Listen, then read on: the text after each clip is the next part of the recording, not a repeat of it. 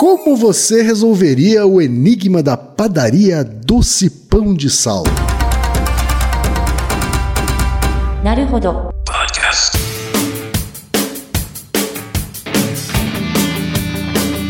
Bem-vindo ao Naruhodo, podcast para quem tem fome de aprender. Eu sou Kei Fujioka. Eu sou Altair de Souza. E hoje é dia de quê?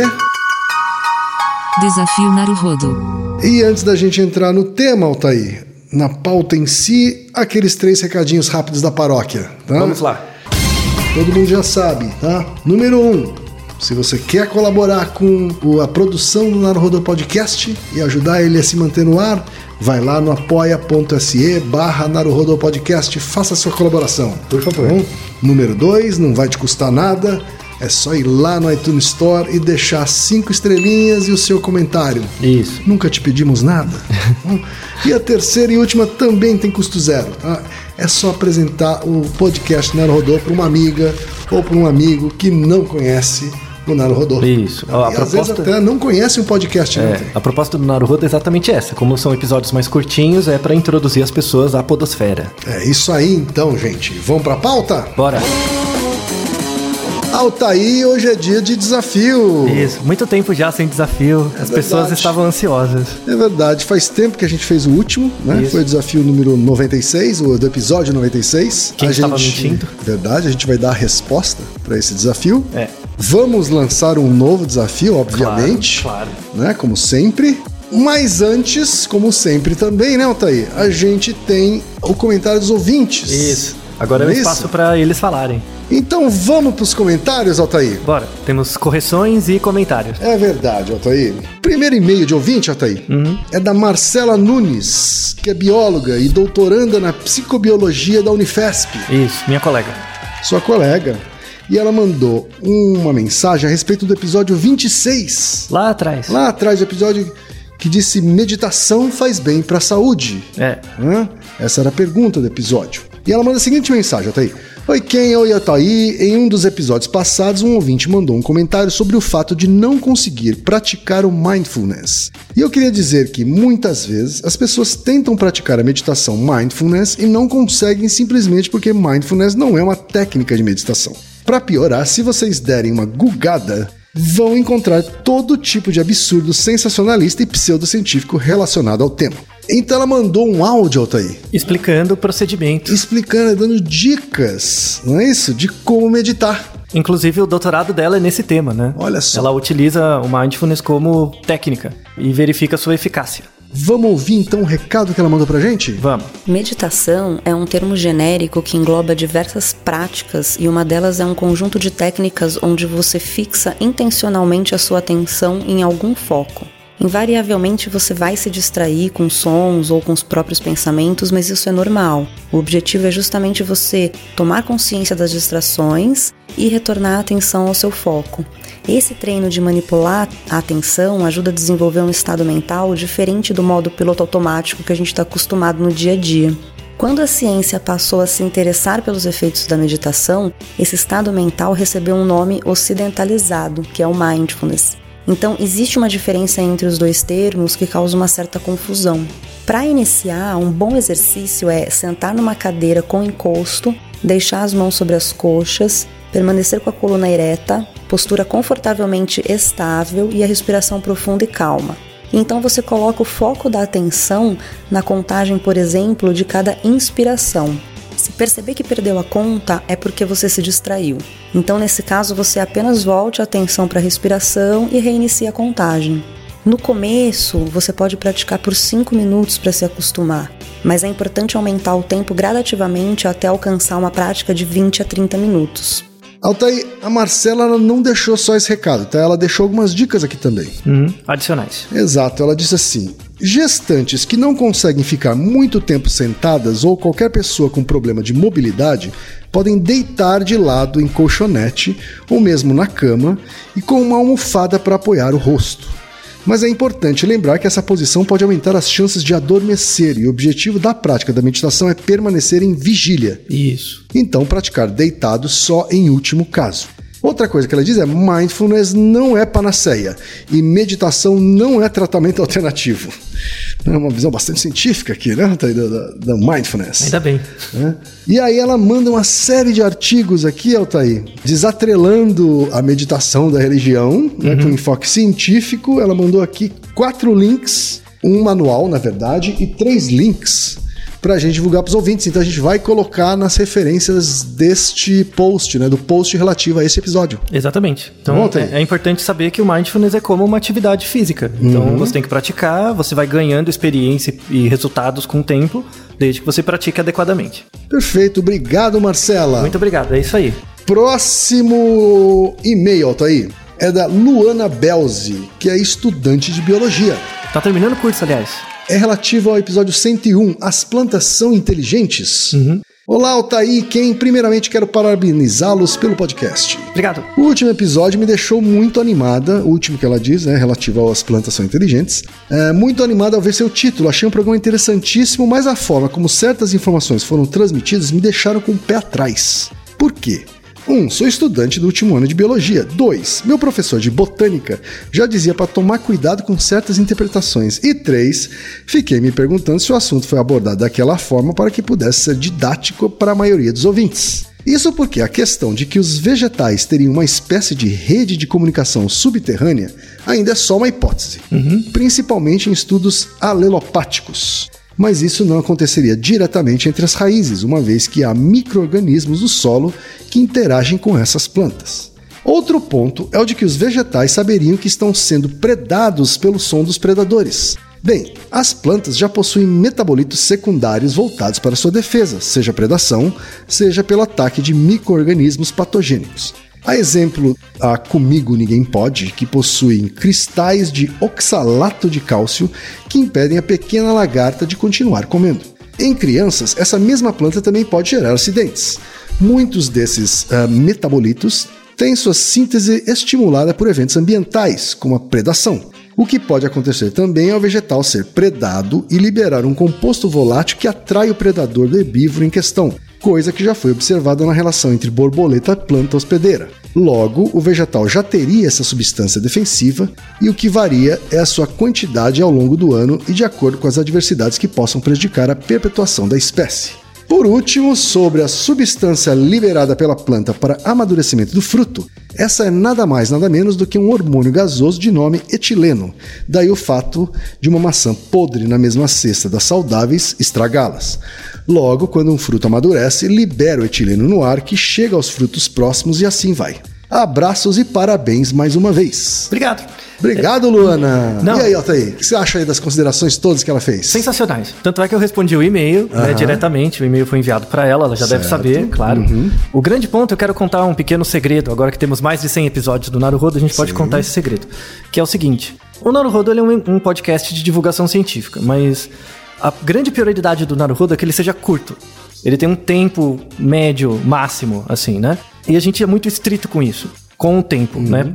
Porque ele é uma porta de entrada para a podosfera e também. Vai criar um hábito para as pessoas também, né? Isso. Elas saberem que, olha, isso aqui vai durar mais ou menos isso, então vai encaixar desse jeito na minha vida. Na rotina, é. E, inclusive porque se você tem um compromisso com o tempo, você planeja melhor o, o, o roteiro uhum. das coisas. Uhum. Então, é, adicionar todas essas informações além da resposta da pergunta deixaria muito denso e muito longo. Certo. Né? Então, eu não sei se vocês já perceberam, mas a gente relaciona vários episódios entre si. Então a gente, durante algum episódio, a gente fala, oh, ouve esse também. E faz uma referência ao outro. Né? Isso. E eles não têm uma ligação direta. Então, se você ouvir episódios em sequência, eles falam de temas diferentes, porque são perguntas diferentes. Mas se você ouvir os episódios numa ordem específica, eles falam de termos em comum. Certo. Então, tem, por exemplo, o episódio do Teorema de Bayes, ele é linkado com vários outros. Uhum. Linkado com o do horóscopo. Por exemplo. Uhum. Tem o, um outro que é linkado com vários, acho que é o mais conectado, que é aquele o que o cérebro faz quando eu falo comigo mesmo. Uhum. Ele é porta de entrada para vários outros. Sim.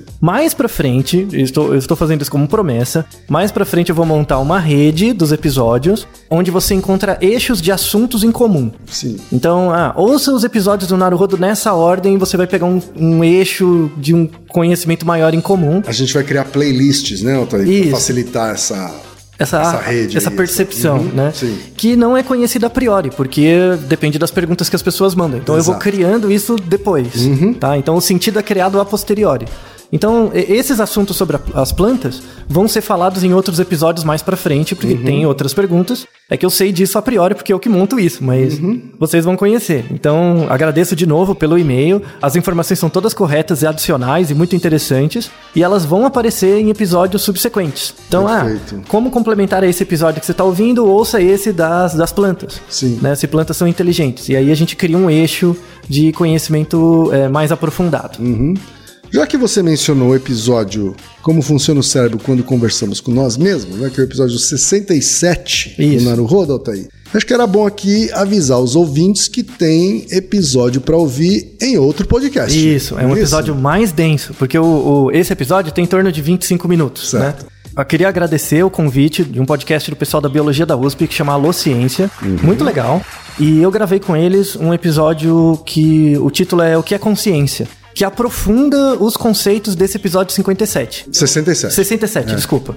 Então, se você ouviu o episódio 67 e quiser saber mais coisas sobre aquilo, como o nosso cérebro funciona quando eu falo comigo mesmo, as teorias de consciência, os três tipos de consciência, as consequências disso para o desenvolvimento, ouça esse episódio do Alociência, é, o que é consciência, que ficou super legal. E queria agradecer ao pessoal do Alociência pelo convite, e foi muito divertido gravar com eles. E lá é um episódio de mais de uma hora e meia. É, isso? lá tem uma hora e meia, o negócio é mais papo cabeça mesmo. Então lá eu não nivelei É uma por baixo. proposta diferente aqui do Naruhodo. né? Isso, é. Se você tiver mais tempo e fosfato, complemente com aquilo lá. Perfeito. Tem mais um e-mail aqui de ouvinte, Altair. Na verdade, esse aqui saiu do Facebook, Altair. É relativo ao, ao episódio 104. Animais não humanos cometem suicídio. Essa canelada.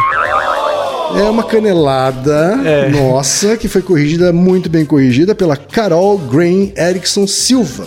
Isso. Entre outras pessoas, tá? Entre outras pessoas, exatamente. A Carol mandou o seguinte: Lemming é roedor e não macaco. Acho que vocês confundiram com lêmures. Verdade. Carol, você tá corretíssima. É, corretíssima. passou, passou. É, é, lemming é roedor. É roedor, de fato, você colocar no Google Images, o lemming vai vir e você vai ver que é um roedor. Então, quem colocou no Google e viu o roedor, estranhou mesmo a gente ter chamado ele de macaco durante o episódio. Um macaquinho, né? Durante o episódio inteiro. Na verdade, a gente estava falando dos lêmures. Isso, né? isso. Que aí sim lembra um macaquinho. Não é um macaquinho, é lembra um macaquinho mais do que um lemming. É. Né? É, Desculpa, saiu errado. é, então, canelada, pedimos desculpas, acontece. É, alguém com outro A gente grava ao vivo aqui. É. Outro puxão de orelha aqui, Altair. Ah, Da Verônica Mantovani Bueno. Ela diz o seguinte: é um puxãozinho de orelha, mas com amor, galera do Naruhodo. Eu queria primeiro dar os parabéns pelo ótimo conteúdo do podcast. Ouço absolutamente todos os episódios. Obrigado. Olha só como ela começou fofa. É. Tá? Ela começou fofa pra ser fofa. Tá? E ela diz aqui: escreva essa mensagem para dar um pequeno puxão de orelha. Já por duas vezes ouvi o uso da expressão opção sexual no podcast. Acho que é apenas força do hábito e tal, mas sabemos que as palavras têm muita força, principalmente nos meios de divulgação. Então, só gostaria de pedir um pouco mais de atenção à linguagem utilizada ao tratar do tema. Obrigado e parabéns pelo ótimo trabalho. Verdade. Verônica, você está completamente certa, né? Verdade. Assim, provavelmente a gente usou a expressão opção sexual ao invés de orientação sexual Uhum. em alguns episódios que falavam sobre sexualidade, né? E pedimos desculpas novamente. Assim, também deve ter escapado, né? Mas opção sexual simplesmente não existe, né? A sexualidade não é uma opção. é uma orientação É uma definida orientação, exato. tá? de Pelo- forma não inconsciente pelo indivíduo. Exatamente. Então, fica aqui o puxão de orelha dado, recebido e Implementado. ah, implementado. É. Tá bom? Outro recado aqui do Lucas Grock.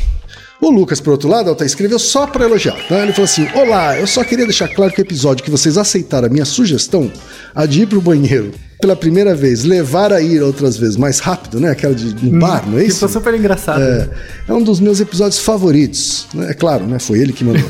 e fico feliz em saber que é um dos favoritos do Altair também. Sim, sim. Hum? Essa semana eu apresentei a mídia podcast para mais uma pessoa e tudo graças a vocês, assim como faço sempre que consigo. Mantenham firmes nesse caminho e estão de parabéns com o conteúdo. Abraços! Obrigado. Lucas, eu agradeço e peço para que todos façam igual o Lucas fez, apresentar a mídia podcast para mais uma pessoa. Isso. Se cada ouvinte do Naruhodo apresentar para mais uma pessoa, a gente já dobra a audiência. Rapidamente vai, é, vai dominar o mundo né? todo.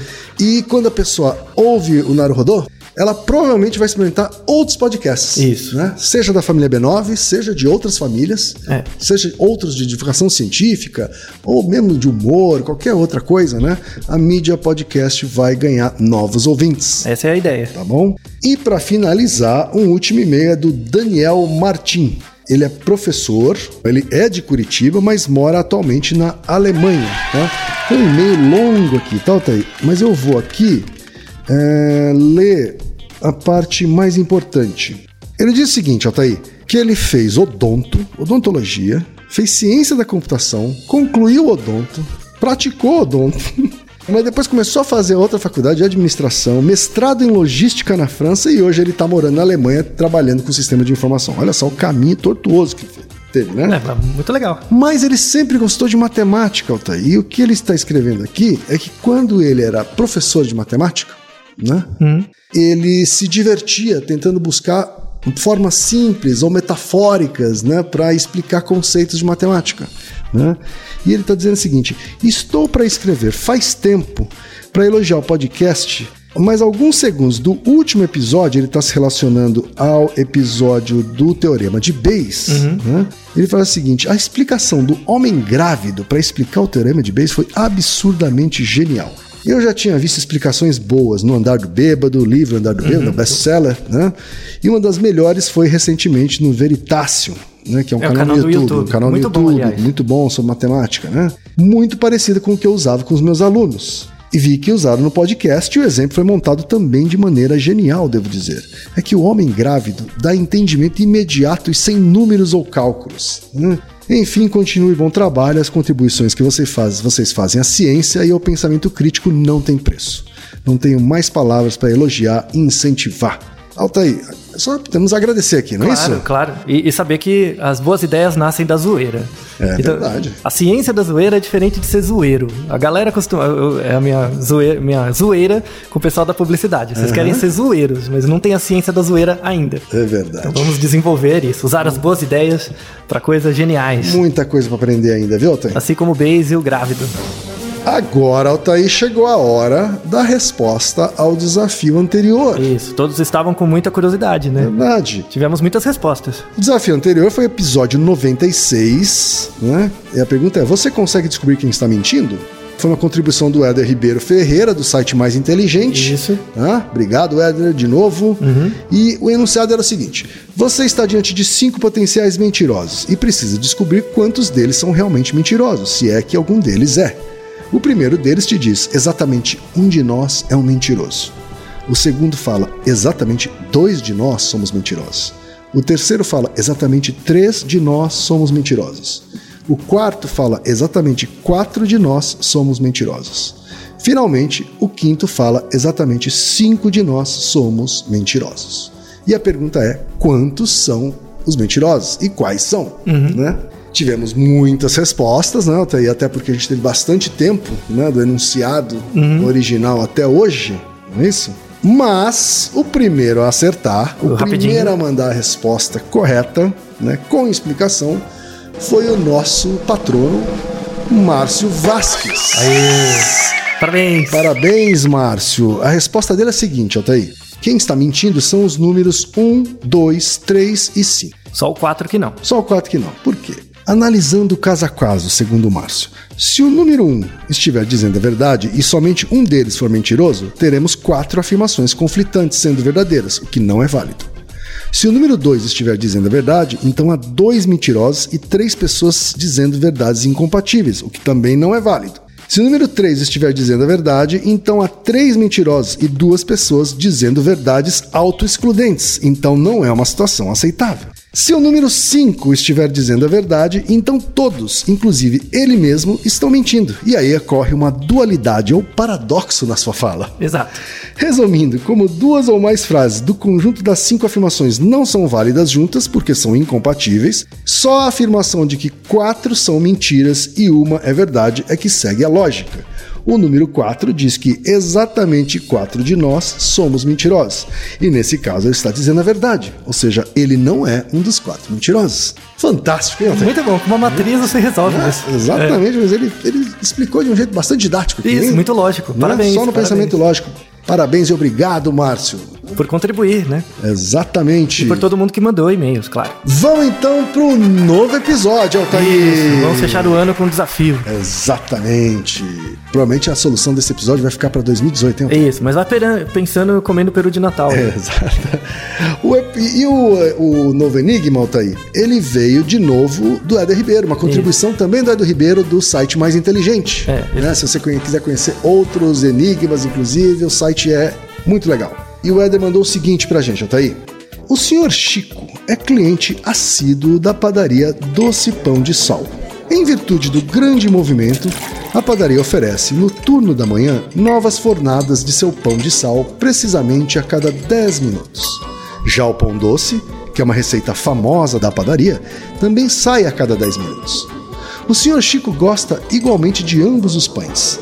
Porém, sempre que chega na padaria, ele prefere esperar a próxima fornada, seja ela de qual pão for. Depois de algum tempo indo à padaria, o Sr. Chico percebe que tem comido bem mais pão de sal que pão doce. Na realidade, ele se dá conta que a cada 10 visitas à padaria, em 8 ele traz para casa só pão de sal. Se novas fornadas dos pães saem sempre de 10 em 10 minutos, como pode Sr. Chico comer mais do pão de sal do que do pão doce? Olha só, Altair.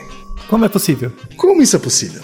É um bom enigma, Altair? E não é Um tão bom enigma. difícil, Não, é tão difícil, não, é, você não, não precisa de Álgebra linear, isso, não precisa de equações diferenciais saber integral, não, derivada, nada, nada, nada, disso, né? Nada. Ter Só- feito cálculo 1, né? Não, não, só fosfato. É só fosfato, exatamente, né? Então, esse é o enigma que a gente deixa para as pessoas, Altair. Isso, se coloca no lugar do, do Sr. Chico e pense a respeito. Então tá certo, Altair. Naru Rodo Ilustríssimo ouvinte.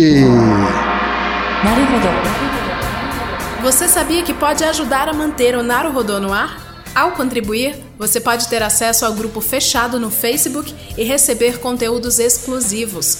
Acesse apoia.se barra Podcast. E você já sabe, aqui no Naru Rodô, quem faz a pauta é você. Você tem alguma pergunta pra gente ou quer comentar algum episódio? Escreva pra nós. Podcast arroba naruhodô.com.br Repetindo, Podcast arroba naruhodô.com.br e lembre-se, mande nome completo, idade, profissão e a cidade de onde você está falando. É isso aí. なるほど。 Esse podcast é apresentado por b9.com.br.